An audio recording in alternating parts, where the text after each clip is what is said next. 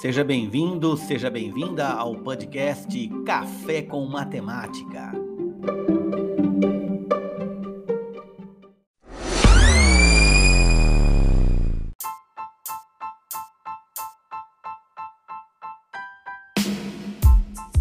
Hoje vamos falar um pouquinho da história da matemática.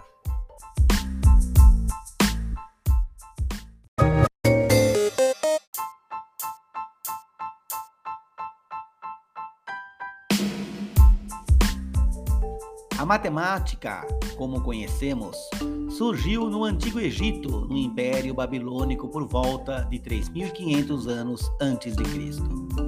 Porém, os seres humanos já usavam os conceitos de contar e medir. Por isso, a matemática não teve nenhum inventor. Foi criada a partir da necessidade das pessoas em medir e contar objetos. Como surgiu a matemática? Ela surge a partir da relação do ser humano com a natureza. Na pré-história, o homem primitivo necessitava medir a distância entre fontes d'água ou para saber se seria capaz de capturar o animal, etc. Posteriormente, a partir do momento em que se tornou sedentário, precisou saber a quantidade de alimentos que necessitaria para comer. Também deveria entender como e quando correriam as estações do ano. Por isso, significava saber em que época deveriam plantar e em que época deveriam colher. Desta forma, percebemos que a matemática nasce com a própria humanidade. No mundo ocidental, a matemática tem a sua origem no Antigo Egito, no Império Babilônico, por volta de 3500 a.C. Ambos os impérios devolveram um sistema de contagem e medição, a fim de poder cobrar impostos dos seus súditos, organizar o plantio e a colheita, construir edificações, entre outras funções. Outros povos americanos, como os Incas e os Aztecas, também criaram um sistema de contagem sofisticado com os mesmos objetivos. A história do Egito está intimamente ligada com o rio Nilo, pois o povo egípcio precisava aproveitar as vantagens de suas cheias. Assim, é ali que se desenvolveram modelos para determinar o tamanho das terras. Para isso, usaram partes do seu corpo para estabelecer medidas, como os pés, o antebraço e o braço. Igualmente, elaboraram uma escrita onde cada símbolo correspondia 10 ou a múltiplos de 10 Importante lembrar que este sistema corresponde aos dez dedos que temos nas mãos. Os egípcios empregaram a matemática para observar os astros e criar o calendário que usamos no mundo ocidental. A partir do movimento do Sol e da Terra, eles distribuíram os dias em 12 meses ou 365 dias. Igualmente, estabeleceram que um dia tem duração aproximada de 24 horas. A formação da matemática na Babilônia está ligada à necessidade de controlar os impostos arrecadados. Os babilônios, ou os babilônicos, não utilizaram o sistema decimal, pois não usavam apenas os dedos das mãos para contar. Eles se serviam das falanges da mão direita e continuavam a contagem na mão esquerda e assim contabilizavam até 60. Este sistema é chamado sexagenal e é a origem da divisão das horas e dos minutos em 60 partes. Até hoje dividimos um minuto por 60 segundos e uma hora por 60 minutos. Por sua vez, os babilônicos criaram um sistema de numeração cuneiforme e escreviam os símbolos em tábuas de argila. A matemática na Grécia antiga engloba o período do século 6 a.C. até o século 5 depois de Cristo. Os gregos usaram a matemática tanto para fins práticos como para fins filosóficos. Aliás, um dos requisitos do estudo da filosofia era o conhecimento da matemática, especialmente da geometria. Eles teorizaram a respeito da natureza dos números, classificando-os em pares e ímpares, primos e compostos, números amigos e números figurados.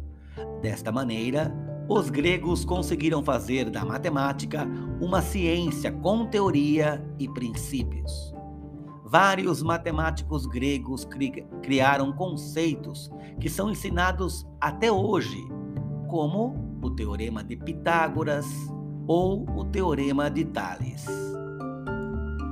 Os romanos continuaram a aplicar todas as de descobertas dos gregos em suas construções como os aquedutos, na enorme rede de estradas ou no sistema de cobrança de impostos. Os números romanos eram simbolizados por letras e seu método de multiplicação facilitou o cálculo de cabeça.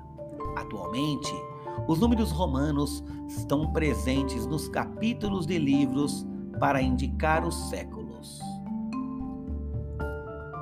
Durante o período conhecido como Alta Idade Média, a matemática foi confundida com superstição e não era um campo de saber valorizado pelos estudiosos.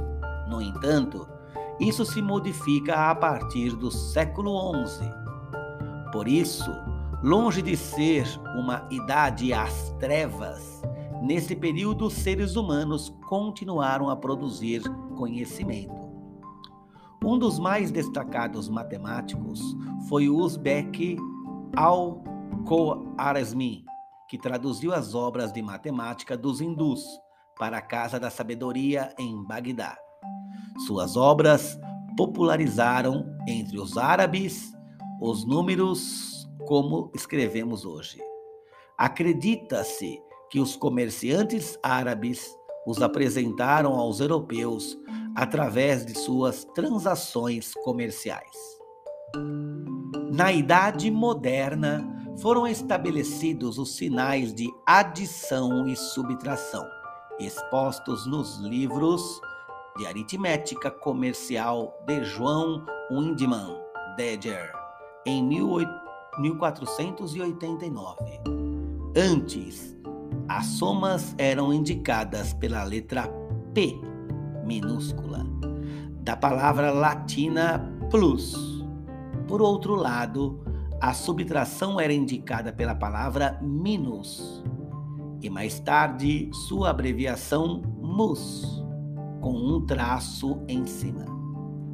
A matemática acompanhou as mudanças que as ciências passaram no período conhecido como Revolução Científica. Um dos grandes inventos será a calculadora, realizada pelo francês Blaise Pascal. Além disso, ele escreveu sobre geometria no seu Tratado do Triângulo Aritmético e sobre fenômenos físicos teorizados no princípio de Pascal, sobre a lei das pressões num líquido. Igualmente, o francês René Descartes contribuiu o aprofundamento da geometria e o do método científico. Suas reflexões ficaram expostas no livro Discurso do Método, onde defendia o uso da razão e da comprovação matemática para chegar a conclusões sobre causas e fenômenos naturais. Por sua parte, o inglês Isaac Newton descreveu a lei da gravidade através dos números e da geometria. Suas ideias consagraram um modelo heliocêntrico e até hoje são estudados como as leis de Newton. Com a Revolução Industrial, a matemática se desenvolveu de forma extraordinária. As indústrias e as universidades se tornaram um vasto campo para o estudo de novos teoremas e invenções de todo tipo. Na álgebra, os matemáticos se debruçaram no desenvolvimento de resolução de equações, quaternios, grupos de permutações e grupo abstrato. Já no século XX, as teorias de Albert Einstein reformularam o que se entendia por física. Deste modo, os matemáticos viram-se diante de um novo desafio para expressar em número as ideias do genial cientista. A teoria da relatividade supôs uma nova perspectiva sobre a compreensão do espaço, do tempo e mesmo do ser humano. Este conteúdo foi retirado do site de toda a matéria. Podcast Café com Matemática com o professor Luiz César.